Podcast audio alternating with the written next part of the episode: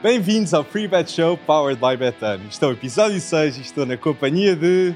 Pedro Azevedo. E nós iremos falar dos três grandes, o 11 da semana que não correu muito bem para mim esta semana, novamente na Premier League e na luta da Eredivisie com Barça Real Madrid. Eu estou desejoso para ver os teus prognósticos deste jogo. Atenção a esses prognósticos e não te esqueças que ainda temos alguns jogos para lançar da Liga Italiana. Porque vai haver luta pela Liga dos Campeões. E a Liga Holandesa, que Exatamente. não para de surpreender porque toda a gente pode ganhar. Dos top 4, toda a gente pode ganhar a Liga. É verdade. Vai ser um campeonato muito interessante. E não se esqueçam de subscrever no Spotify, no YouTube e no Apple Podcasts e deixar um like no YouTube, que sempre ajuda.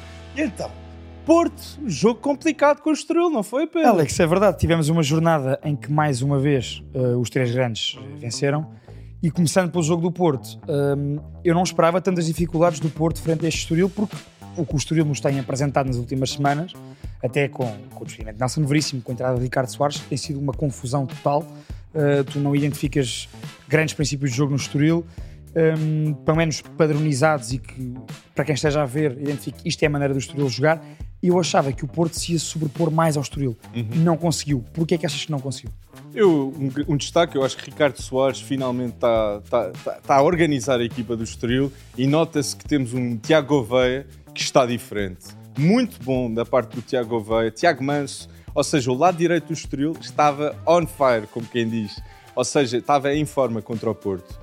E eu vou dizer que isso foi uma das maiores condicionantes do jogo do, Estoril, do Porto Estoril. Ok, então o, Estoril bem, surpreendentemente bem, criou dificuldades ao Porto. Exatamente. E eu acho que a equipa do Porto, o meu destaque é André Franco. André Franco tem-me surpreendido tanto no lado direito, assim, não é surpresa Gosto muito desse destaque. não é surpresa nenhuma para ti. E nota-se, no- ao lado do Otávio, ao lado de eh, Eustáquio, Gruguic, André Franco agora destaca-se e jogou todos os minutos frente ao Estoril. E marcou. Exatamente. E marcou um gol. André Franco, hum, no Estoril, era um jogador que se destacava também, jogava no- nos três do meio campo o ano passado, jogava no vértice mais avançado e, portanto, mais perto da área, com mais assistência e mais gol. No Porto vinha, vem, vinha e vem a fazer uma função diferente, mais adotável, como tu dizias e bem. Efetivamente, marcou um gol à sua ex-equipa. A lei do ex a funcionar mais uma vez. Exatamente, exatamente. E eu quero dizer, da parte do Porto, eu acho que Sérgio Conceição também está a fazer uma excelente rotação do plantel, ok? Com os jogadores que tem. E acho que o, Porto, esta época, se não ganhar a Liga, ganhar a taça da Liga, ganhar a taça de Portugal, que tem, vai jogar com o Braga na final, se o Braga ganhar ao Nacional e o Porto ganhar ao Famalicão, eu acho uma boa época com o plantel que o Porto tem. E ir longe na Champions também. Por isso, eu acho que Sérgio Conceição está, está a tentar equilibrar tudo isto, todas, estas, todas estas competições, e o facto de ter vitórias frente ao Estoril 3-2, quando perde com o Gil Vicente, ok, com essas duas expulsões, mas é um jogo difícil para o balneário, porque tem de aceitar que a, a corrida pelo título está Ficou muito mais- mais difícil. E eu acho que isso está a condicionar o Porto na Liga esta época. Olha, Alex, e outra coisa que está a condicionar o Porto também e que condicionou muito neste jogo em casa com o Estoril, eh, na minha opinião, foi a questão de não ter cinco titulares habituais. E, portanto, nós temos um Porto que não tinha, neste jogo com o Estoril, Taremi, eh, não tinha Uribe, não tinha hum, Galeno, não tinha... Ou seja, se nós formos a ver... Por Fábio aqui, Cardoso não tinha, eh, Fábio Cardoso por, por, hum, por Marcano. Ou seja, foi um Porto também condicionado nas suas opções. E o que tu disseste foi muito importante, na minha opinião, em relação a Sérgio Conceição, que é Sérgio Conceição, isto é uma marca característica dele desde que chegou ao Porto, consegue, o Sérgio Conceição consegue sempre retirar o melhor das opções que tem. E portanto, tenha mais ou menos opções, mais ou menos qualidade, eles vão conseguir render. E acho que isso é muito importante, até para o que vem aí da época, e tu disseste bem, para os títulos que ainda estão em disputa, para uma Champions que ainda está também em disputa, e portanto, ou seja, eu acho que isto poderá ser importante eh, a médio prazo e também naquilo que é a próxima época do Porto. E Tony Martinez, vindo do banco, eh, esta época na Primeira Liga, tem 4 golos, 3 assistências, ou seja... É um super muitas- sub. Exatamente. E, e Taremi também é um excelente jogador com 13 golos e de 6 assistências na Liga. Mas eu acho que a grande preocupação para os portistas é completamente natural. O jogo com o Braga vai ser um verdadeiro teste para o Porto. Braga Jogo difícil. que tem aspirações Champions League e temos o Porto que não quer assumir a derrota do título. E eu acho que isto vai ser tão interessante de ver. E o meio campo, Uribe, se jogar contra ele, Al-Musrati, uh, vai ser muito bom de se ver. E o Rus Racic também pode Olha, ter um grande já, eh, e é um jogo, é um jogo este Braga-Porto, portanto, em Braga, Uhum. é- ou seja, acresce mais dificuldades para o Porto. E disseste bem, é um Porto que não quer escorregar porque não quer perder o comboio da luta pelo título. O comboio é assim que o Benfica está em primeiro lugar, com uma liderança bastante confortável. E, portanto, o Porto não pode perder pontos em Braga. Se perder pontos em Braga, falávamos há, há pouco em off, já começa a ficar bastante complicado. É, um pouco Barça, Real Madrid. um título. bocadinho, exato, o que vamos falar daqui a bocado é exatamente sobre o, sobre o Real Madrid e o Barça. E hum, para o Braga também é um jogo interessante, porque o Braga, se ganhar ao Porto, passa a ser o Braga a estar na luta pelo título. Verdade. Outra vez. Ah, O Braga hum. está a dois pontos do Porto. Sim, sim. Ultrapassa o Porto. Ultrapassa o Porto. Na medida- e, portanto, eu, quando digo que fica na luta pelo título, é porque fica, passa a ser a equipa mais perto do, do, do Benfica, do líder E Benfica. de facto, se o Braga conseguisse ultrapassar o Porto na tabela classificativa em março, seria um grande, mas grande momento para o Braga, que também tem de aceitar que vai ser, muito provavelmente, eliminado das competições europeias. Exatamente. Por isso, ah, mas então, quais é que são os seus prognósticos para este jogo? Olha, bem metido. Braga-Porto. Eu digo já, eu acho que vai dar empate X. Braga e Porto vai dar empate. Eu vou confiar no Porto. Dois Porto. Eu vou dizer que o Taremi marca e eu vou acreditar. Eu está aqui o André Franco. Namazo também. Na, ma- na, na Não, atenção. Por acaso era um, destaque, era um destaque que eu te queria perguntar, porque o Namazo, e acho que vai ser importante neste jogo em Braga, Namazo é um dos tais jogadores de laboratório de Sérgio Conceição. É, foi claramente preparado para aparecer agora. E tem aparecido em grande. Exatamente, exatamente. Eu destaco também esta época. Que para muitos adeptos do Porto, muitos estavam a dizer: Ah, o Grugic está cá há tanto tempo, onde é que ele anda? Ele anda em campo e a jogar muito neste momento. Por isso, eu acho que esta época para o Porto foi uma época de confirmações e na próxima época, Verón vai estar de volta, Taremi, se calhar, vai, vai estar apto toda a época. Estes jogadores que referenciámos, o André Franco, o Namazo, mais rotinados com a equipa também. Exatamente. Eu acho que vai ser uma época muito mais bem sucedida. Olha, eh, por falar em épocas bem-sucedidas, Alex, eh, quem está a ter uma época muito bem-sucedida é o Benfica de Roger Schmidt. Acho que é inegável. E mais uma vez, o Benfica de Roger Schmidt fez uma excelente exibição, hum, fulgurante acima de tudo. Eu acho que o Benfica ganhou 3-0 com naturalidade. Sim. Ou seja, nunca esteve em questão. O, o que é que tens a dizer sobre. Esperavas, ou seja, eu não digo facilidades, mas esperavas uma afirmação tão grande do Benfica na Madeira? Eu uma deslocação esperava. sempre difícil para todos os clubes. Eu não esperava, eu não esperava, porque a, a- a mi- a minha maior, ah, que eu fiquei mais surpreendido, foi o Neres, David Neres. David Neres a jogar atrás do ponta de lança é o sítio ideal nos espaços curtos. Preferes do que Neres na linha? Eu prefiro. Ele, ele, nesta época, com o Benfica, 12 golos, 12 assistências em todas as competições, e eu tenho a certeza absoluta que depois deste jogo com o Marítimo, Roger Schmidt entende que a melhor posição de David Neres é atrás do ponta de lança. Olha, e foi o jogador com mais remates à baliza. E há uma coisa muito importante em relação a David Neres. David Neres neste jogo fez três remates, marcou dois golos. Eu estive a ver os números, é o jogador do Benfica com a maior taxa de acerto na finalização. Mais do que Gonçalo Mais Ramos, que mais João do que. Rafa, mais do que João Mário. Exatamente. E portanto, David Neres, eu concordo contigo, acho que é um dos jokers desta equipa de Schmidt. Uhum. Porque quando David Neres é titular, hum, joga como jogou na Madeira. Uhum. Quando David Neres foi suplente, também porque vinha a recuperar de lesão, porque no início da época fulgurante do Benfica, David Neres era um jogador fulcral, Sim. como, como, como nos lembramos todos, de grandes jogos de David Neres. A seguir à lesão que teve agora em janeiro, David Neres demorou algum tempo a ganhar andamento, eh, não é? A ganhar rotação, mas mesmo assim era esse joker, porque quando entrava desbloqueava sempre o jogo, porque não há nenhum jogador como ele em Portugal no 1 para 1, não há, Não há. e portanto ele desbloqueia os jogos por aí. Agora, eu surpreendi-me pelo que tu disseste que foi. Efetivamente, eu não esperei que Neres rendesse tanto naquela posição, quase como um segundo avançado. Portanto, não tanto na linha, no 1 para 1 com, o- com o lateral, mais ali no espaço curto. Exato, eu, eu acho que é mesmo porque ele, tem, ele sabe usar o espaço de uma maneira espetacular e o Rafa necessita de espaço. Neres. É, usa o espaço que. É, é, Exatamente. é essa a diferença. é a capacidade de drible. E depois tens João Mário e Orsens, que para mim é o, o- o maior aspecto positivo da, da equipa do Benfica é o posicionamento. Toda a gente na equipa do Benfica sabe onde estar. E é porque tem João Mário, que é uma voz em campo, Orsens, que não para, extremo, impressionante. meio campo, 6, 10, ponta lança, metes o Orsens onde quiseres. Para mim, o Orsens, sem dúvida alguma, é dos jogadores mais valiosos da Primeira Liga, porque ele é indispensável para esta equipa do Benfica. E dos melhores reforços do Benfica nos últimos anos, Alex. Factos, por 15 milhões. Por 15 milhões. É um roubo completo Eu ao Feyenoord. tu falavas aí em várias posições. Eu acho que Roger Schmidt só não confia em Freddy Corsons para jogar a guarda-redes. Porque de resto, se for preciso jogar na defesa, também, também, também Schmidt colocava na defesa. bom ponto, bom ponto. E acho que outro jogador que foi uma grande mais-valia de ter Orsens é Gonçalo Ramos. Gonçalo Ramos não tem que pressionar tanto os centrais da equipa oposta, porque Orsens, como eu disse, nunca para. E Gonçalo Ramos na Liga, 15 golos, uma assistência. Em competições europeias fez um jogo, um excelente jogo com o Clube Bruges, com dois golos e uma assistência. Ou seja, Gonçalo Ramos não vai parar. E, E não não vai- marcador do campeonato. E não vai ver. parar. E atenção, lembras-te daquele take que eu mandei sobre o Gonçalo Ramos? Sim? Agora, é muito importante o que tu dizes em relação a Frederick Orsens, porque eu estive a ver também alguns dados sobre o jogo. Orsens foi o jogador com mais passes e com mais passes certos no jogo todo. Portanto, podia ser o jogador com mais passes, mas errar também alguns. Não foi esse o caso. E efetivamente, jogando naquela posição, não deixa de ser engraçado, porque Frederick Orsens é contratado para jogar no meio campo. Pareceu-me factual. Verdade. Quer para 6, quer para 8. No entanto, onde se tem demonstrado hum, um, e com exibições de maior valor, Orsnes é no trio que joga atrás de Gonçalo Ramos. Neste caso, sobre a esquerda, porque funciona. E é muito importante isso como um terceiro médio. Muito verdade. E, portanto, uh, quer o Benfica queira pressionar alto, quer tenha que ajudar Grimaldo, uh, quer tenha que vir para zonas mais interiores, ele está lá. Exato, exato. E eu quero também dar um destaque especial, porque eu acho que é um nome que falta a falar muito no Benfica.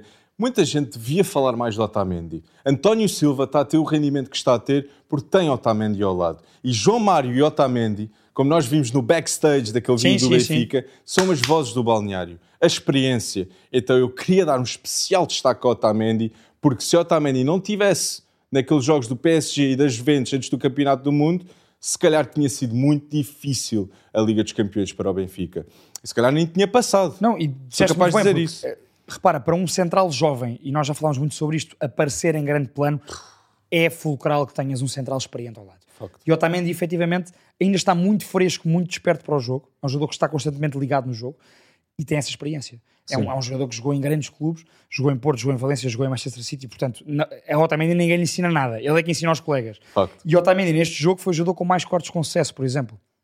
Faz completo sentido. E também queria dizer, Grimaldo tem 7 anos, sete anos de Benfica e aquele lado esquerdo do Benfica nunca teve tão bom num passado recente, na minha opinião. Grimaldo, Orsens, eles movimentam-se tão bem e entendem-se uns aos outros. João Mário pressiona na altura certa. E eu mais uma vez vou dizer, o maior destaque do Benfica é o posicionamento de equipa. Roger Schmidt fez um excelente trabalho a demonstrar à equipa as expectativas e o que ele quer em campo. Por isso eu queria mesmo Precisamente, e, e mesmo alguns jogos que corram menos bem, Uhum. como, como o jogo de Vizela que nós também falámos aqui há duas semanas, isto tu dizes é muito bom, é muito bonito, porque é, há uma matriz de jogo. Exato. Há a ideia de Roger Schmidt e os jogadores estão completamente identificados com a ideia do Mister do Benfica.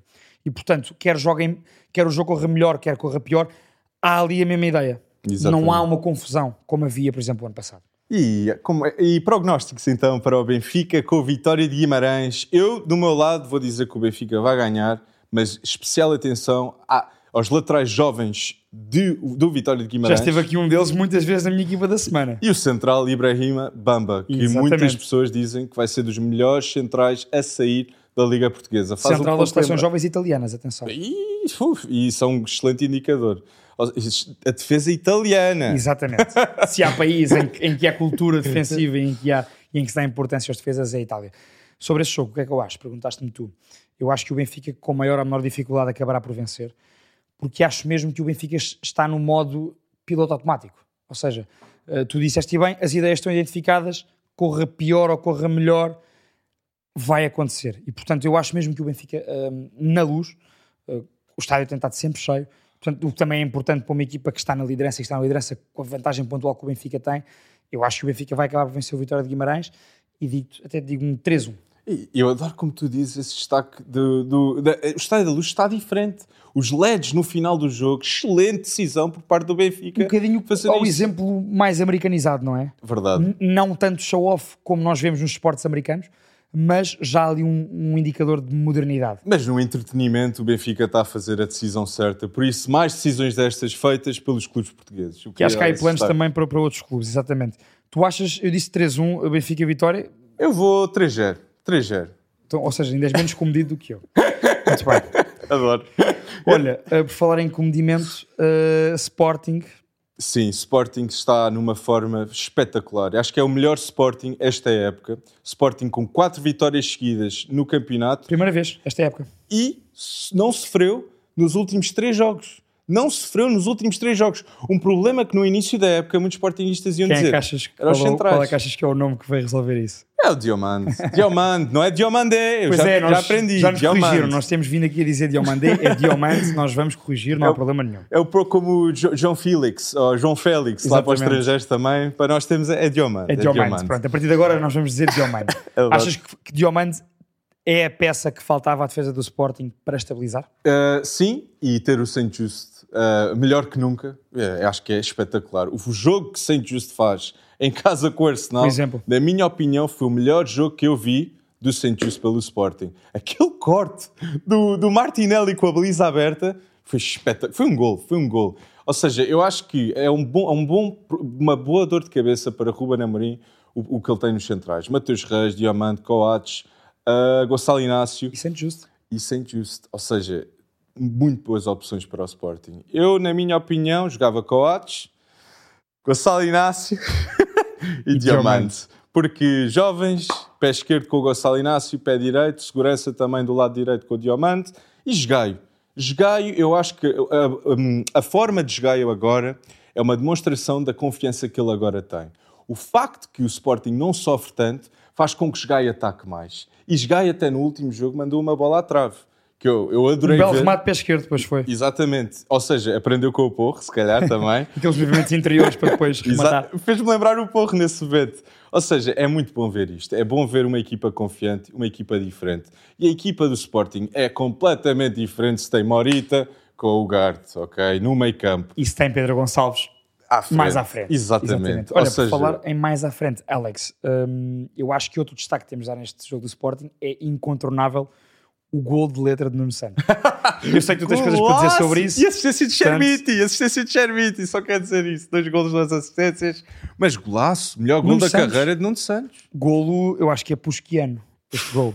Oito Vai golos, ser candidato ao Puscas. Oito golos e sete assistências esta época para Nuno Santos. Sou capaz de dizer, é a melhor época que eu vi de Nuno Santos. E até tem jogado menos, ou seja, porque teve alguns problemas com lesões Sim. Uh, mas a nível de números e de regularidade exibicional, também acho que sim. E responsabilidade. O lado esquerdo do Sporting, agora ainda para mais com a saída do Porro, é o lado ofensivo. Onde o Sporting que analisa mais o jogo. Exatamente. Sim. E eu acho que Nuno Santos. É, eu entendo agora ser. Manda vir, manda vir. eu entendo a discussão de Nuno Santos ser selecionado para Roberto Martínez. Eu não convocava sendo honesto. A minha pergunta era essa, mas para onde, não é? é Convocado para que posição? Ele não iria jogar à frente de Nuno Mendes. Não pode jogar à frente de Nuno Mendes, na minha opinião. E reparem, quem vem atrás de Nuno Mendes é Rafael Guerreiro e Mário Rui. Ei, o Mário Rui que está... Uma época extraordinária no Nápoles. Nápoles. Rafael Guerreiro é o jogador que é e que anda há anos e anos a jogar a grande nível, não só no Dortmund, como também tem uma história na Seleção Nacional. Sim. Portanto, eu concordo contigo que de facto é uma bela época de Nuno Santos. Está um jogador mais maduro, com mais responsabilidades dentro da equipa e com a saída de Porro, Nuno Santos, é verdade, o Sporting canaliza mais jogo pelo lado esquerdo. Uhum. Mas eu não consigo ver onde Nuno Santos acabará na seleção nacional, pelo menos, ou, seja, a não ser que haja uma lesão de Rafael Guerreiro, ou de Menos, ou de Mário Rui. Aí Sim. percebo. E de facto é um jogador que está tá na calha para a seleção, sem dúvida. Porque efetivamente, Alex, não, há tanta qualidade naquela posição que eu, valorizando, e acho que é justo, Nuno Santos, né, pelo que tem feito esta época, e, e, muito mais ainda agora nesta parte, nesta fase da época, uhum. não consigo vê-lo uh, a roubar o lugar a um desses, desses jogadores que são craques de nível mundial. Sem dúvida. E portanto, se eu te digo assim, Nuno Santos é muito bom jogador a nível nacional, os outros estão num patamar louco, não é? Mas pronto, mas acho que já é muito bom também começar para ele, para o próprio Nuno Santos, é, é de valorizar que toda a gente já o refira como um nome a ter em conta. Sem dúvida, sem dúvida. E o nome a ter em conta para toda a gente em casa não é novidade, mas para mim, o Ugarte, isto foi a época da afirmação de Ugarte. Palhinha sai, o Ugarte soube. É agora que eu vou ter de ser o melhor médio defensivo da Liga. Não é, porque eu acho que Florentino Luiz é melhor, mas o Ugarte, eu acho que vai ser muito difícil ficar no Sporting na próxima época, em duelos, pressiona, a forma como joga com a equipa, na minha opinião, é indispensável e o facto também pode jogar pelo Uruguai no futuro.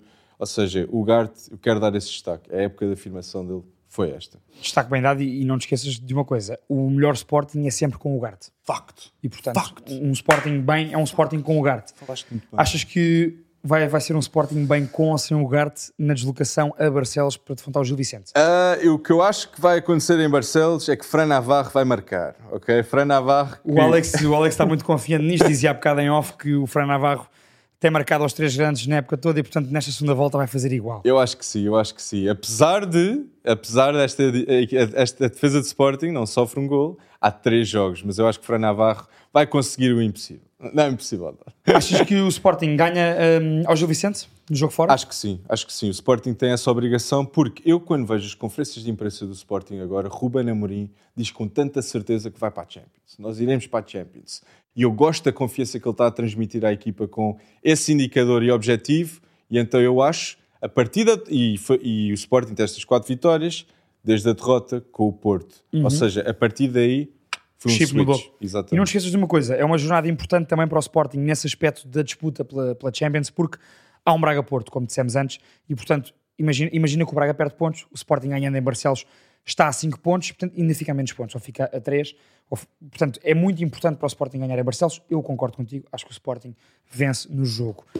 Alex, eu quero é perguntar-te ah. como é que tu te sentes em relação a mais uma derrota uh, pela segunda semana consecutiva uh. nas pontuações do 11 da semana. Ai, sinto-me. O que é que se passou? Desolado, não, não entendo o que é que está a passar.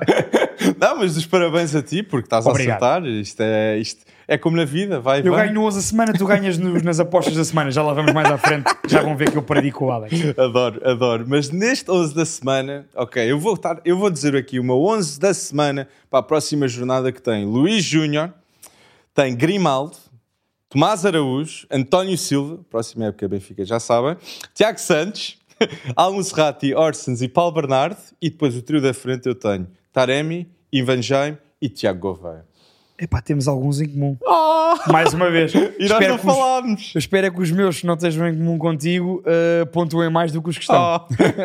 Para ver se faço uma tripla. Alex, oh. importa dizer é ainda em relação ao, ao 11 da semana passada que eu fiz 78,9 pontos. E portanto, oh. não só ganhei, como melhorei em relação à minha pontuação da semana anterior. eu piorei. E portanto, uh, não sei, Alex, é melhor começar a ter atenção aos meus 11 uh, e tentar copiar. Estou a brincar contigo, obviamente. O teu 11 é muito bom Vamos ver se o meu 11 supera. Então eu vou dizer o meu.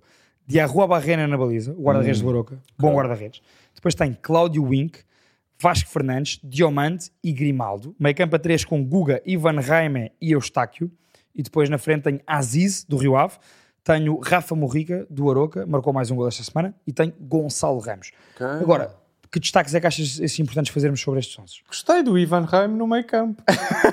Era para abrir espaço, eu tinha como meter. Ah, mas também queria pôr o Rafa Morrica do, do Aroca. Então quis abrir espaço. Gostei, gostei, achei interessante. E temos os dois o Ivan Reimer. Ivan Reimer que marca um golaço, golaço. importante para o Famalicão, porque foi uma vitória por 1 a 0. E Ivan Reimer, esta época, para mim, é o melhor jogador, sem dúvida, do Famalicão. Do Famalicão. Sim, sim, sim. Eu tenho Luís Júnior também, guarda, excelente guarda-redes no Famalicão.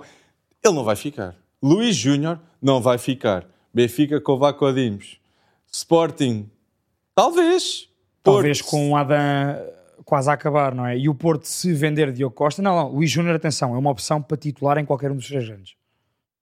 Se Diogo Costa sair do Porto, obviamente. Oh, okay. eu, eu acho que no Benfica não sei. Com o Dimos lá e eu confio muito nestes tem, dois. O Benfica depois também tem Samuel Soares e André Gomes. Portanto. Eu gosto muito desses Samuel Soares e Exato. André Gomes. Eu não, eu não quero. Eu não, o potencial deles é muito, mas muito grande. Olha, o que é que achaste aqui da minha, da minha tirada no Aziz do Rio Ave? É porque eu estive a ver, o Santa Clara não tem jogado bem. O Rio Ave vai jogar ao Santa Clara e eu pensei, vou ter que pôr dois jogadores do, do Rio Ave. Portanto, Guga, clássico, Aziz é o melhor marcador do, do, do Rio Ave e, portanto, acho que vai me dar pontos. Gostei, gostei do Aziz, mas eu estou confiante na minha aposta de Tiago Gouveia. Tiago Gouveia que marca, marca no, no Estádio Dragão, faz a celebração a João Félix também. Pois fez, pois fez. E Tiago Gouveia, na minha opinião, se Ricardo Soares consegue fazer o impossível para muitos, que é ficar na Primeira Liga com a má forma do Estoril, é porque Tiago Gouveia está em grande forma. 5 golos, 5 assistências esta época e eu acho que no próximo jogo vai melhorar. Vai Achas que no próximo ano Tiago Gouveia voltará ao Benfica para se assumir no plantel ou, ou, volta a ser emprestado? Sim, eu acho que eu acho que Tiago Veia vai ser aposta na próxima época, tal como Tomás Araújo. Okay. Tomás Araújo, esta época, como central, se António Silva não tivesse a jogar como está no Benfica, muito mais benfiquistas iam tomar atenção à época no Gil Vicente Tomás Araújo. Na minha opinião, é dos melhores centrais a sair com bola na Liga. Tomás Araújo. Estável, sabe onde estar e, no, no Gil Vicente, ser uma opção tão segura e, na minha opinião, melhor defesa. O melhor defesa do Gil Vicente. Concordo contigo. E acabou nisso. de chegar. Tu falaste em destaques, o, o Tomás Araújo para ti é um dos destaques principais da, da, da, da Liga Portuguesa. Sim. Um, o Tiago Oveia também, e tu já os tens posto muitas vezes no teu 11. um, Sim. a nível de destaques de futebol europeu, vou dizer isto. Manchester United está fora da luta pelo título em Inglaterra.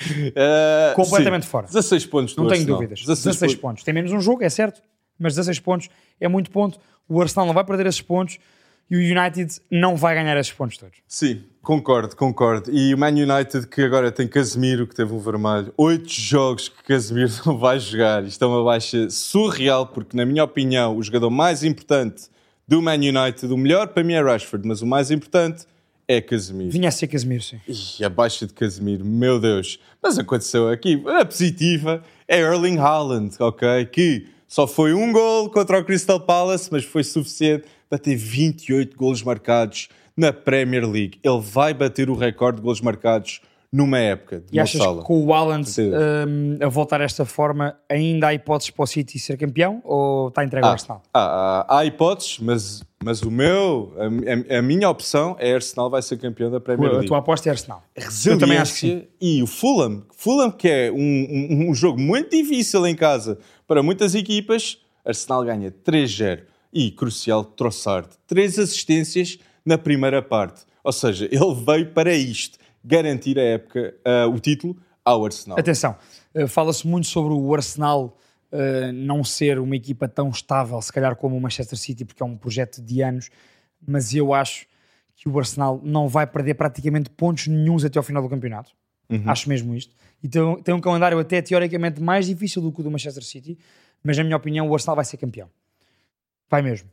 E portanto, hum, eu, eu acho que esta vitória hum, fora nos- em Craven Cottage contra o Fulham, no derby- neste derby londrino, mais um dos oito derbys londrinos que há durante a época toda, hum, eu acho que esta vitória do Arsenal hum, em casa do Fulham contra uma equipa, como tu disseste bem, muito bem trabalhada pelo Marco Silva, com esta facilidade, 3-0 ao intervalo, eu acho que prova a força deste Arsenal. E Gabriel Jesus vai voltar agora. Volta de lesão, tem minutos contra o Fulham. E Arsenal é a única equipa ao lado do PSG no- é- é nos, campeonatos, nos top 5 campeonatos europeus com três jogadores com mais 10 golos marcados na Liga. Saka, Odegaard e Martinelli. Eu nem disse Gabriel Jesus. Gabriel Jesus vai ser o quarto Vai o jogador quarto, o ia com dizer. mais 10 golos marcados. E PSG tem, fácil. Messi, Mbappé, Neymar. Ou seja, Saka, Martinelli e Odegaard, sub-24, tem- já estão a igualar estes números. Martinelli, que tem 12 golos e 2 assistências e jogou todos os jogos do Arsenal na Premier League. Martinelli. Tem sido Mas jogador fundamental. Imagina Como eu dizer disse, isso a um nunca esperei, nunca esperei que, que o Martinelli fosse este jogador. Exato. Um jogador que teve lesionado várias, Exatamente, vários exatamente. tempos longos no passado e agora está a jogar todos os jogos. É verdade. Meu Deus. Olha, puxando a caceta atrás, ainda falando sobre o Manchester City, uh, o Arsenal e o City têm ambos o mesmo número de gols sofridos, 25. Portanto, aqui já excluímos o United da luta pelo título, portanto, falando de Arsenal e, sobre, e de Manchester City. Mas Arsenal tem 62 gols marcados, City 67. A diferença está entre ter um Erling Haaland e não ter. E é um tema que tem levantado muita polémica e eu gostava de abordar contigo, que é, um, em todas as conferências de Pep Guardiola, de pré-jogo, os jornalistas perguntam ao Guardiola Uh, o City não joga da mesma maneira que jogava nos últimos anos porque tem Erling Haaland que não contribui tanto com bola. Tu achas que isto é falacioso? É, eu acho que tem uma influência gigante ter Haaland em campo. Agora, dizer que City está pior com Erling Haaland, não concordo. Não concordo mesmo com Está isso. é diferente, Está, é? Exatamente, está é diferente. E eu acho que próxima época o City vai ser a melhor época de Guardiola no Man City. Vai ter Alvarez, vai ter, ah, vai ter Erling Haaland, Rodri e vai ter a defesa ah, fi- fixed. Vai, ter, vai estar. Tem sido um Completamente problema. estabilizada, não é? Ruben Dias esteve lesionado tanto tempo. Laporte, não, não, Cancelo, um problema do nada. Verdade. Do nada. Ninguém estava à espera do Can- João Cancelo ir para o Bayern de Munique. Mas tem Rico Lewis também, prontíssimo para a próxima época. Exato, mas, mas é, é, um, é, um, é um bom, uma boa, boa dor de cabeça para a próxima época. E eu acho que Pep Guardiola o que ele quer é Champions e Premier League já esta época, com, o- com o que o plantel gasta. Olha, um jogador fundamental para esses objetivos que o Guardiola quer cumprir este ano, tanto Champions e Campeonato Inglês, é Jack Grealish. Jack Grealish finalmente esta época está a demonstrar o que demonstrou no Aston Villa. E eu acho que sabes porque é que é? Porque ele no Aston Villa era o jogador mais importante da equipa. Portanto, ele assumia essa responsabilidade. E no City ainda não era isso. Este ano está a ser. E é um jogador de 100 milhões. Eu acho que as pessoas também esqueceram-se do, do quanto é que custou ao Jack Grealish. E a verdade é, depois de algum tempo sempre, os jogadores com esse price tag, com o Guardiola, sabem jogar. Sabem jogar, melhoram. Por isso, acho que é um bom destaque. E Phil Foden, na minha opinião, Phil Foden tem de estar envolvido se Man City vai apanhar o Arsenal. Porque vai haver um Man City e Arsenal daqui a pouco tempo. Exatamente. E eu acho que esse jogo vai ser o jogo mais importante da Premier League até, até A manter-se pelo menos esta diferença pontual. O City tem 61, o Arsenal tem 66. Por falar em diferença pontual, Alex, eu tinha que perguntar isto. Uhum. Um, entre o 20 classificado Southampton, que esta semana empatou em Old Trafford contra este Man United que está em grande forma, Uhum. e o 12 classificado Crystal Palace, temos o Southampton tem 22 pontos, uh, Palace 27. 5 pontos de Portanto, diferença. tens aqui uma série de equipas: uh, Southampton, Leeds, Bournemouth, West Ham, Leicester, Everton, uh, Nottingham Forest, Wolverhampton e Crystal Palace, que todas ainda podem descer. Exato, e tu mencionas West Ham. West Ham está no meio destas equipas todas. 17 West Ham. Leicester Compra também. Paquetá, Scamaca. Meu Deus, o que é que eles precisam? Conseguiu manter Declan Rice, Eu vou dizer, o que é que eles precisam é de despedir o David Moyes. O David mas Moyes... ainda esta época. Eu, eu despedia. Ah, era? Ele não, Não- joga não- o Scamaca. O António não, não- o António está lesionado. Tu compras o Scamaca ao Sassuolo, que é dos melhores pontas de lança na o Série A. que, que- que foi comprado. E, e não jogas, e não- ele não joga. E Isso para mim é. E o Everton, para mim, vai ser um destaque desses- dessas equipas que mencionaste, do 12 Ao ah, 20º. ao 20 Acho que vai ser a equipa que vai melhorar. Também muito. acho, mais. Porquê? Sean Dyche. Sean Dyche. Treinador experientíssimo. E sabe o que fazer com a equipa. Eu acho que Sean Dyche vai conseguir safar esta equipa do Everton Olha, do relegation. eu digo já, eu, se tiver que apostar em três para descer de divisão da Premier League ao Championship, eu vou dizer Bournemouth, Que ganha o Liverpool. eu vou dizer, estranhamente, é verdade, vou dizer Southampton, portanto, Bournemouth, Southampton e Leeds United. Leeds, eu gosto, gosto, concordo. Concordo com Custa o isto, mas- concordo com o Leeds, que despediu o Jesse Marsh, e eu vou dizer, porque eu estou a dizer que o West Ham tem de despedir o David Moyes, se não despedirem, vão descer. Vão descer. Eu acho que o West Ham... Jesse Marsh no West Ham. Olha, se calhar metia o Will Still, que já veio a público dizer que é adepto do West Ham. Por isso, fica a dica. Juntava-se útil ao agradável. Exato, 30 anos. Mas concordas com estes três? Descem estes três? Ah, Bournemouth, Southampton e Leeds? talvez- eu, eu- West Ham. Eu, o que eu mudava Ah, tu achas era... que o West Ham vai... O que eu acho que, eu, para mim, é muito difícil de encarar o Southampton descer. Ok. Porquê? Porque Sou- Southampton desce, tens James Ward-Prowse, tens Salisso, tens Romeo Lavia. Estes três jogadores, os top 6 da Premier League, de certeza absoluta vão buscar. De certeza. Porque são jogadores com potencial de classe mundial. E se eu fosse um dos três grandes em Portugal, não tenho dúvidas algumas que eu ia buscar o Tino Livramento. Tino Livramento, defesa direito do Southampton. Jovem, muito potencial, Raiz- já dá garantias atualmente, é E verdade. raiz portuguesa, raiz Sim, portuguesa, sim, sim. ok? E Até foi, o- e foi, exato, livremente. E foi o, o melhor jogador da academia do Chelsea antes de ir para o Southampton. E ele sai por 5 milhões. 5 milhões. Por isso já podia ter ido para uma equipa portuguesa antes de ir para o Southampton. Fica a dica também. Alex, eu quero dar só mais um destaque de uma destas oito equipas que está para descer de divisão em Inglaterra, que é o Leicester. Um, o Leicester tem um plantel muito bom também. Tem Completamente. James Madison, tem Harvey Barnes, tem um, Ianacho, tem Pat Sandaka, tem Tielemans. e Tillmans. Pá, Tielemans jogava em qualquer equipa. e tem um belíssimo treinador, Brandon Rodgers. Ou seja, eu não percebo, atenção, não digo que é um treinador para lutar pelo título na Liga Inglesa, mas é Sim. um bom treinador de, de Premier League. Sim. E, portanto, e já pôs este Leicester a jogar muito à bola nos últimos anos. A verdade é essa. E, portanto, surpreende que o Leicester esteja em 16 com os mesmos pontos do Bournemouth, que está em 17 portanto, primeira equipa para descer, 24 pontos. É verdade. Com este plantel, Eu com este treinador. Eu não me surpreendia se o Leicester descesse. Eu não me surpreendia. Eles não estão a E, e é jogar bom estranho, porque era um futebol. clube que já estava claramente estabilizado. E não estão a jogar bom futebol. Pois não? Isso entristece-me. E tem Vardy e depois Pat Standaka no banco também. É verdade. A, a- a quantidade de jogadores que podem trazer. E o, o quero dizer também, nesta luta da despromoção na Premier, tens Crystal Palace, que nos últimos três jogos não tem um remate à baliza, ok? Sim. Isso é péssimo. Eu, eu ia dizer, não tem nenhum gol, mas efetivamente, para Nem além de não ter golos, não tem remates. Nem remates. E tem um problema gigante, que é Wilfried Zaha. Seis meses de contrato. Vai ser desta, ok? Que o Wilfried sair. Zaha vai sair do Crystal Palace. Também e eu acho. estou desejoso para ver quem é que o vai buscar. Olha, tu achas que o Wilfried Zaha podia ir para a Juventus? Podia. colando aqui para os destaques de- de- da próxima jornada, um, tendo em conta que temos um Inter de Juve e um Lazio Roma, quatro, e quatro das seis equipas, falta aqui Milan e Atalanta, que estão a lutar pelo acesso à Liga dos Campeões através do top 4 italiano da Série A. Porque Nápoles já está a ganho. Nápoles, não, atenção. 18 pontos. Isso 18... isto, é, isto é, é um nível diferente. Alex, é um nível Nápoles- de Champions.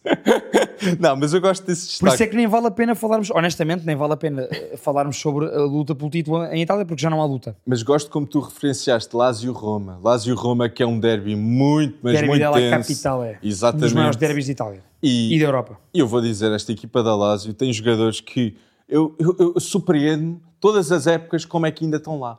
Immobile, Sergev, Milinkovic, Savic. Savic. O meio-campista mais completo do mundo. Pode passar, pode fazer uma assistência, pode fazer um gol. Eh, no ar, está controlado. É verdade, é verdade. Faz tudo, tudo. E pela Sérvia é, é dos jogadores mais importantes ao lado de Tadic. Ou seja, Sergev, Milinkovic, Savic, Luís Alberto, Luís Alberto, muito bom jogador. tem a capacidade criativa Sim, sim, sim. também Um 10 puro. Mas vai jogar contra a Roma de José Mourinho. E nós todos sabemos que Mourinho contra este tipo de equipas E neste tipo de derbys e clássicos, é a muralha do Mourinho. É a é muralha. Prime Mourinho. Exatamente. Falando nisso, hum, eu referenciava, temos o Inter de Juve, que é o derby de Itália. Sim. A Juve tem 38 pontos, uh, está em sétimo lugar. Depois, Inter... Com hum, 50 em segundo. Exatamente, com 50 em segundo. Pelo meio, temos as duas equipas de Roma, Lazio e Roma. uh, Lazio com 49, Roma com 47. Daí percebermos a importância que tem este, este clássico e este derby para aquilo que vai ser o top 4 italiano. Eu sou O que é capaz, que tu achas? É isso. Isso- O que é que tu achas? sou capaz de dizer, se a Roma não tem uma boa época, até ao final, Dybala vai sair. E Dybala tem uma, Mas se tiver, uma cláusula... de- Exato. Atenção. E parece-me que está muito comprometido com o projeto da Roma e com José Mourinho. Mas há umas cláusulas, há umas cláusulas. Há uma cláusula de 12 milhões para qualquer clube estrangeiro ir buscar Dybala no final da época e clubes italianos 20, 20. milhões. Interessante. Caso a Roma não consiga o apuramento para a Liga dos Campeões, é isto, não é? Exatamente, exatamente. Ou seja, é mandatório para José Mourinho conseguir este apuramento. Mas Vence o derby? eu acho que eu vou para o X no derby e vou dizer que a Juve vai ganhar o Inter. Fora de casa. Ok, Porque então, a Juve não pode. Não empate, pode perder pontos. Empate no derby de Roma e vitória da Juve no Clássico de Itália. Exatamente. É ousado. É Ousado. ousado. E tu? Eu vou mandar duas diferentes. para ver se ganho esta semana que eu tenho perdido. Se eu tenho ganho no 11, o Alex tem-me ganho a mim nas, nas apostas. Por exemplo, a semana passada, tu em Sim. 5 jogos que fizemos acertaste 3, eu só acertei 2. Portanto, não, eu vou mandar uh, Roma ganha Lazio, portanto, Roma uh, e Inter, Juve dá empate. Oh, ok. Eu ia dizer Inter, mas acho que vai Mas dar o empate, empate é dar empate. suficiente para. Ah, tu dizes que a Roma ganha a Lazio. Sim, sim, a Roma ganha a Lazio. Então a Roma fica com os mesmos pontos que o Inter. Ou seja, isso é. Passa a Roma a ficar empatada com o Inter no segundo lugar. Isso sim é audaz. Isso sim é, isso Olha, sim é audaz. Uh, saindo de Itália e indo para a Espanha, porque era um jogo que nós queríamos falar muito. Barcelona, Real Madrid. Alex, eu acho que o Real Madrid ainda não está fora da luta pelo título. Eu acho que ficará neste fim de semana, caso não ganhe ao Barcelona.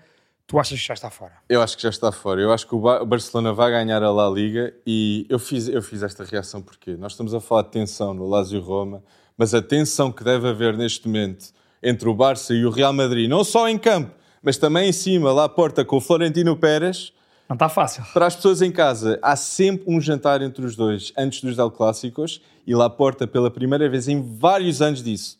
Eu não vou, Não jantar, com, não vou jantar com o Florentino Pérez devido às acusações que o Barça tem com a arbitragem, de pagar ao vice-presidente na altura. E há uma história engraçada sobre isso. Um, foi um dos jogos que nós referenciámos na semana passada, uh, que era a deslocação do Barcelona a, Bilbao. Bilbao. E há uma história engraçada sobre isso. Uh, pelo menos para os adeptos do Barcelona não é assim tão engraçada, mas para os adeptos em geral é. Uh, quando o jogo começa em Bilbao, os adeptos do Atlético Bilbao todos lançaram notas uh, falsas, portanto, gozando com o Barcelona por este processo em que está envolvido. Mas à parte disso, Tu achas que o Barcelona em campo tem sido melhor e vai ser melhor? Acho que sim. E a defesa é, é- acho que é consequência disso. A defesa do Oito Barcelona. golos feridos. Oito golos feridos na Liga. É a defesa menos batida em todas as ligas europeias. E eu acho que o Real Madrid, eu não vejo um Real Madrid inspirado na, na Liga. O Barça ganhando fica com 13 pontos de avanço. Portanto, aí poderemos dizer que está fechado. E, e vai até, estar. até aqui eu não te digo, eu- não, não te admito isso. Adoro. Eh, eu vou dizer que eu acho que o Barça vai ganhar este jogo com o Real Madrid. Vai ganhar o Bernabéu? Eu acho que vai ganhar ao Bernabéu. É ousado. E outra coisa que eu quero dizer para todas as pessoas em casa é Benzema, que tem seis meses de contrato. Ou seja, tens Ancelotti, que pode sair para a próxima época. Tens Benzema, que pode sair. Ou seja, há vários problemas neste momento no Real Madrid também. Alex, ainda sobre o Barcelona, hum, tu achas que Robert Lewandowski, falámos sobre a defesa do Barcelona, Uhum. defesa menos batida da Liga Espanhola, tem 8 golos feridos, mas achas que Robert Lewandowski, que é ao dia de hoje o melhor marcador da La Liga com 15 golos, foi a pedra de toque que faltava nesta equipa? Hum, pedra de toque eu vou dar para, para o Condé e o Christensen. Eu acho que... Ok, vais então para Exato. a defesa. Eu vou, e, e outra coisa é o Frankie de Jong ficar também. Eu acho que isso foi uma grande demonstração do- das ambições do Barça. O facto que Não o Barça vender de Young ao United. estava a passar tão mal financeiramente e mesmo assim manteram o Frankie de Jong. Mas sem dúvida alguma, eu acho que a intenção de Lewandowski Robert Lewandowski ganha jogos. Exato, e queria ir para o Barcelona também. Ou seja, eu acho, acho que é um excelente trabalho feito por Laporta, mas acho que a condicionante de Lewandowski é a idade. Acho que ele tá, vem para ganhar, mas long term, Não faz parte do projeto do Barça uh, a, longo prazo. exatamente. E não deixa de ser engraçado, porque o- se o Barça está a construir uma defesa para uh, longo prazo, como tu disseste, e diz sempre que as boas defesas ganham campeonatos, Exatamente. um, Lewandowski vai para ganhar jogos. Os bons ataques ganham jogos. E, portanto, uh, se a defesa do Barcelona vai ganhar o campeonato, provavelmente, Lewandowski, com estes 15 gols até agora, tem ganho os jogos, aqueles jogos pela diferença mínima, que o Barcelona tem ganho muitos jogos assim, Lewandowski está lá para marcar. E é renovar com Balde, Gavi, que a renovação está a ter uns, uns mau, um mau momento pelo que Mas se vai diz. renovar. Vai renovar, ou seja, Barça é renovar Balde, Gavi, Pedri, Fati talvez não, talvez fique, talvez não. É uma grande venda. Ronaldo Araújo e Conde, para mim, são os jogadores mais importantes deste futuro do Barcelona. Concordo contigo. Alex, por falar em futuro, vamos a uma liga que hum, nos dá sempre muitos jovens jogadores de muita qualidade, que é a Eredivisie, a Liga Holandesa. Porquê? Porque este fim de semana vai haver um clássico, é o Der Klassiker, é o principal jogo uh, do ano na Holanda, que é o Ajax Feyenoord. O Ajax está em segundo lugar, a três pontos do Feyenoord, e portanto, este é mesmo o jogo do título. O que é que tu achas sobre isto? Acho que vai ser um jogo espetacular. Acho que é um jogo obrigatório para toda a gente em casa ver. Ajax Feyenoord, porque Feyenoord, se ganhar este jogo, afirma-se como o maior candidato o- para ganhar o título da Eredivisie. Fica seis pontos à frente do Ajax e, portanto, E acho que esta equipa do Ajax, com o novo treinador, Haitenga, que tem sete, jogos, sete vitórias no para quem Ajax. não se lembra, antigo defesa central também do Ajax e da seleção holandesa. Exatamente, e eu tenho aqui uma estatística que para mim é absolutamente. ah, é audaz, é audaz, é, é de loucos, é de loucos para mim. Que é do Santadic, com 34 anos, tem 7 golos e 16 assistências, e pode ser dito como o melhor jogador da Eredivisie, especialmente quando Cody Gakpo foi para o Liverpool em janeiro. Ou seja, a importância que ele tem aos 34, não só pela seleção nacional, também da Sérvia, também pelo Ajax, eu quero dar esse destaque E- especial. E atenção, e são números muito bons, não só desta época, mas de há muitas épocas. O Dusan Tadic, desde que está no Ajax, eh, porque está há 5 épocas, fez 38 golos, eh, 22 assistências, 16 golos, 19 assistências, 22 golos, 24 assistências, 16, 22 na época passada e agora 8, 21, como tu referenciaste. E portanto, eu acho que o Ajax, dito isto, Vai não ganhar. vai ganhar. Não vai? Acho que não. E o Kudus Acho está não. de volta. Não, não, é, sim, e Kudus é um jogador muito importante também na manobra ofensiva do Ajax, concordo contigo. Mas eu vejo este Feyenoord de Arne Slot mais bem constituído para ser campeão. Porquê? Porque é um trabalho que vem da época anterior. E John Eitinga entrou a meio da época para substituir Alfred Schroeder, novo treinador do Bruges, já agora só para dizer isso. E eh, o Feyenoord, Arne Slot, é um dos melhor- melhores treinadores na Europa atualmente, na minha opinião. Ele, não- ele- eu cheiro-me que vai sair no Vou final ver, da época do Feyenoord para uma das principais ligas europeias. Não tenho dúvida nenhuma sobre o que estou a dizer. Arne Slot, fixem este nome. Ruben Amorim vai. E acho que Sim. E acho que o Feyenoord vai ganhar o clássico e vai ser campeão, portanto eu vou dizer dois Feyenoord. Ah, isso é, isso sim, é como eu disse, audaz, meu caro, meu audaz. E eu gosto de Raitenga porquê tanto? Mohamed Kudus está de volta. Do, do Santadic sabe jogar muito melhor. E Brian Broby, Brian Broby, que é um avançado que volta ao Ajax, neste momento Não é resultou no Leipzig, teve que voltar ao, ao Ajax, exatamente. e está a resultar esta época com mais de 10 golos marcados. Mas já que estamos a falar da Eredivisie, eu quero falar do PSV. Tens um destaque para. Fábio Silva. Fábio Silva tem 18 19 golos e esse- ai, tem está envolvido em 19 golos, Exatamente. em- com golos e assistências. Entre Anderlecht, que fez metade da época na Liga Belga, e agora PSV na Liga Holandesa. Ou seja, muita gente disse que Fábio Silva era um flop, mas olhem agora, olhem agora. E lá está, eu acho que a Liga Holandesa, falávamos há pouco também sobre isso, a Liga Holandesa é um bom campeonato para este tipo de jogadores jovens, que precisam de espaço, jogadores ofensivos. É uma liga muito aberta, é uma liga muito ofensiva, muito para a frente, e em que há espaço, até em clubes grandes como PSV, Ajax e Feyenoord, para estes jovens jogadores. Sem dúvida. E Fábio Silva que está ao lado de Xavi Simmons. Xavi Simmons que tem mais de 20 gol, E de eh, Bakayoko, ou seja, o PSV tem um ataque muito jovem e muito bom. Bakayoko, Fábio Silva, Xavi Simmons. Ai, Exatamente. Olha, Alex, deixa-me só passar a caceta atrás, ainda nos resultados e nas nossas apostas, porque no Barcelona Real Madrid hum, não dissemos, ou seja, dissemos que achávamos que ia ganhar, mas não, não ficou estabelecido. Eu acho que Barça vai ganhar no Bernabéu. Ih, a tua raça diz tudo. Eu vou dizer Real Madrid. Pronto. Pô, Acho que não concordámos em nenhum. não, então não há empate. Não há empate, não há empate. Eu vou dizer Real Madrid. Real Madrid ganha. Eu vou acreditar no Xavi neste jogo. Tem de ser, tem de ser, por favor, Xavi. Traz o título para o Barça. Achas que se o Barcelona ganhar, está fechado o campeonato? Se o Feyenoord ganhar, está fechado o campeonato? Sim, se o Feyenoord ganhar, está fechado o campeonato. É que é difícil para eu dizer que o Ajax não... Especialmente com esta mudança de treinador, acho que é, Fica acho que foi a decisão certa. Pronto, e para fechar eh, este episódio número 6 do Pre-Bet Show Ibetan, não se esqueçam de participar connosco nos posts do Instagram. Digam os vossos 11. Eu e o Alex andamos nesta competição feroz um com o outro. Entrem nessa competição connosco, porque é importante para nós também perceber qual é que é a vossa opinião. Se calhar para copiarmos alguns dos vossos 11. Não sei, estou a brincar. Ah. Não, e para além disso, eh, não se esqueçam de subscrever no YouTube, no Apple Podcasts, no Spotify, o nosso podcast e também de seguir no Instagram e no TikTok, porque vamos sempre lançando vídeos no TikTok e no Instagram, alguns Reels, alguns vídeos no TikTok com alguns takes que vamos mandando aqui eu e o Alex durante a semana. Portanto, estejam à vontade, participem, subscrevam, sigam, ponham o like. Nós estamos cá para a semana. Um grande abraço, mano. Ah, um grande abraço.